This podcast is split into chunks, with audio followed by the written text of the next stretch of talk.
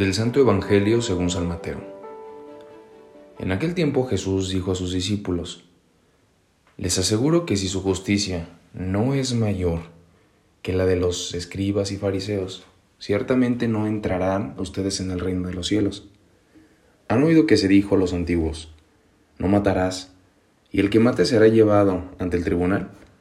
Pero yo les digo, todo el que se enoje con su hermano será llevado también ante el tribunal y el que insulte a su hermano será llevado ante el Tribunal Supremo, y el que lo desprecie será llevado al fuego del lugar del castigo. Por lo tanto, si cuando vas a poner tu ofrenda sobre el altar, te acuerdas ahí mismo de que tu hermano tiene alguna queja contra ti, deja tu ofrenda junto al altar y ve primero a reconciliarte con tu hermano, y vuelve luego a presentar tu ofrenda. Arréglate pronto con tu adversario, porque mientras vas con él por el camino. No sea que te entregue el juez, el juez al policía y te metan a la cárcel. Te aseguro que no saldrás de ahí hasta que hayas pagado el último centavo. Palabra del Señor. Hola, hola, ¿qué tal? Soy el padre Jonathan Arias. Llegamos ya al 3 de marzo del 2023.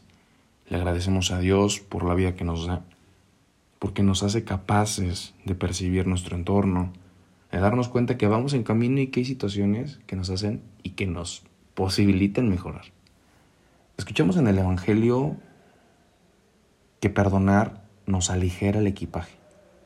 Nos damos cuenta que no basta una buena intención en nosotros, sino también ayudar a que el otro vaya ligero en la vida. Que el perdón no libera a una persona, sino que busca la paz de los dos o de varias personas. Por eso Jesús se alcanza a dar cuenta que no importa que tú perdones, sino que veas también por la paz del otro.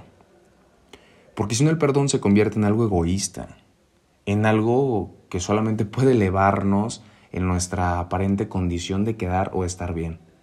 No, Jesús nos invita a ir un perdón que involucra, que incluye, que nos hace preocuparnos por cómo quedó el hermano. Seguramente en algún conflicto que hemos pasado, alguna discusión, algún desacuerdo. Nosotros nos quedamos con la conciencia tranquila de saber que todo quedó bien. Pero hay veces que la relación ya no sigue igual. Y por eso Jesús se alcanza a dar cuenta que eso sí desgasta la vida. Que parece que sí hay un elefante en la habitación y parece que nadie habla de él, ¿no? por eso Jesús sabe que esas cosas que aunque no se digan, que aunque no se vean, están presentes, nos incomodan y nos van enfermando poco a poco.